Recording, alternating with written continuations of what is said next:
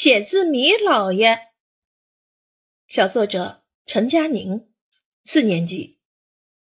我的姥爷啊，是一个名副其实的写字谜。姥爷的书法特别好。那天我和弟弟正在二楼玩，只见姥爷神气活现的蹦出来说：“你们听好了，再过一会儿你们就不能在这玩了。我要买一个大桌子。”让你们写毛笔字。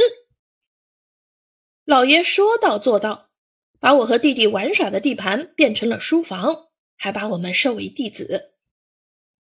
老爷不仅在家喜欢写字，在外面也不例外。有一次，他带着我和弟弟去广场放风筝，有一个伯伯正在地上蘸水写毛笔字。老爷看见了，扔下风筝，一个人飞过去，激动地看着地上的字。我和弟弟急了。风筝线还没放呢，老爷能不能别看啦？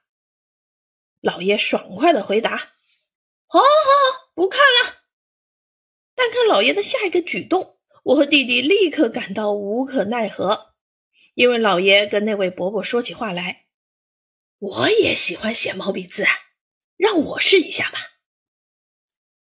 我的老爷真是个写字迷呀！但在老爷的带动下，我也慢慢喜欢上了书法。